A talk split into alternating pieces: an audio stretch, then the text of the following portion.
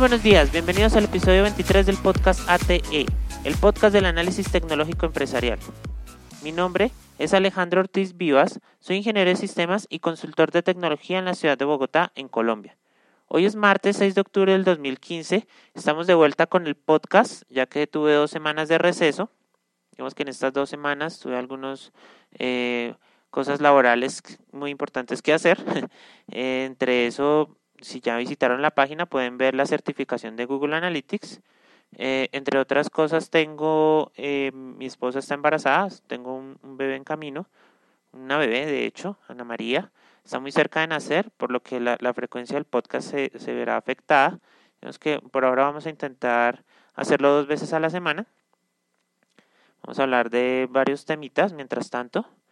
Y ya después, pues yo soy padre primerizo, entonces, dependiendo de cómo me vaya organizando, volveremos a la frecuencia normal del podcast o lo dejamos como está. Digamos que esto también me lo pueden, me lo pueden recomendar en ortizvivas.com slash contacto.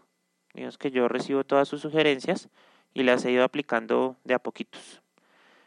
Eh, de acuerdo, el, el tema del día de hoy son los objetivos empresariales.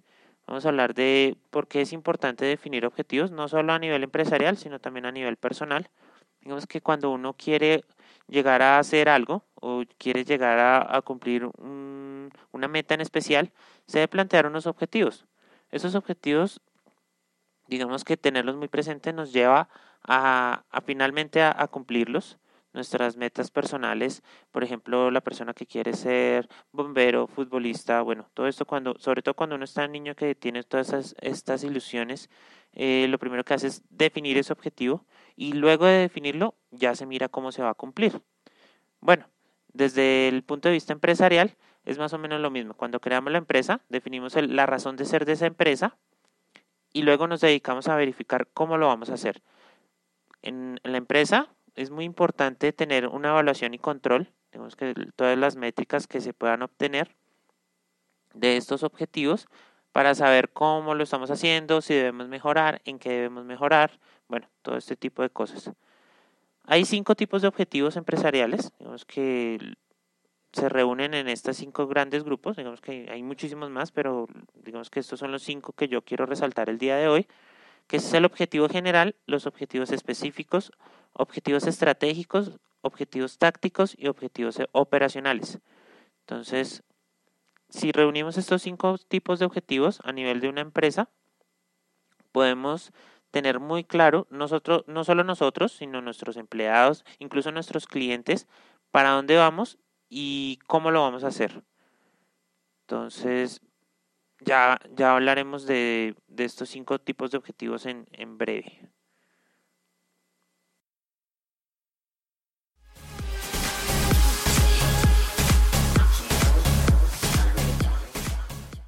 ¿Sabes cuántos prospectos de clientes visitaron tu negocio hoy? ¿Qué detalles sabes sobre ellos? ¿Cuántos de estos prospectos se convirtieron realmente en tus clientes? Si deseas saber estos y muchos más datos sobre tu negocio, puedes contactarme en ortizvivas.com slash contacto para obtener informes personalizados que te permitan conseguir tus objetivos empresariales y generar campañas exitosas de marketing online. Recuerda que el que tiene la información tiene el poder. Ya sabes, ortizvivas.com slash contacto.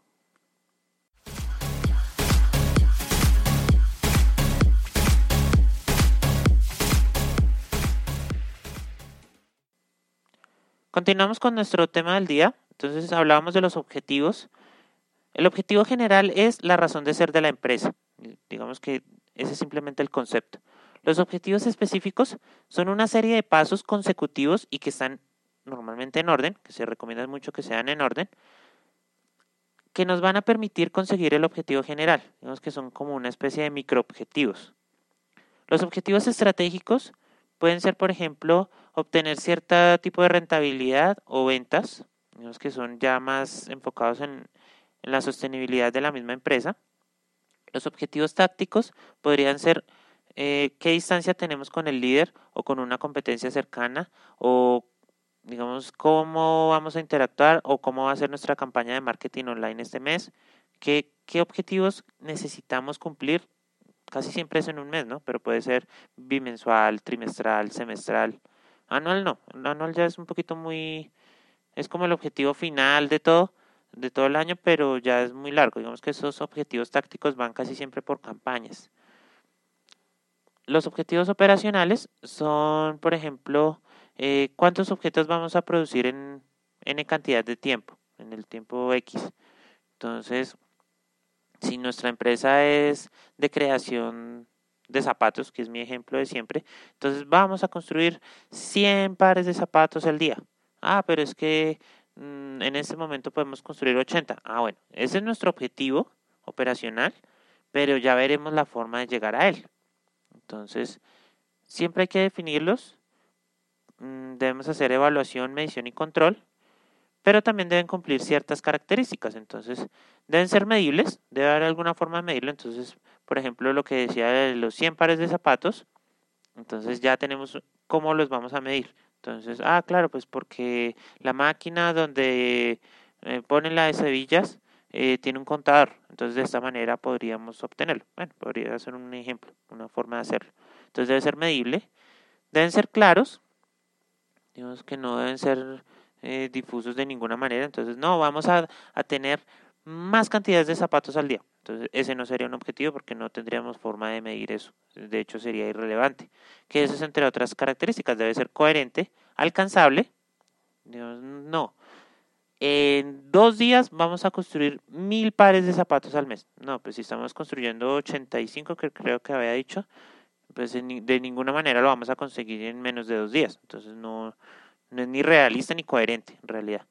Y deben tener un toque de innovación y de desafío Digamos que si tenemos unos objetivos que son muy, mm, de alguna manera decirlo, fáciles de conseguir, no los vamos a conseguir y nos vamos a estancar.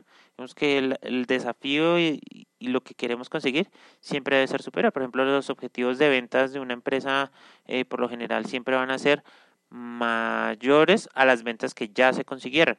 No a las metas planteadas, sino a las metas que ya se consiguieron. Para que de esta manera sea realista, coherente, alcanzable, bueno, todas las características que acabamos de decir.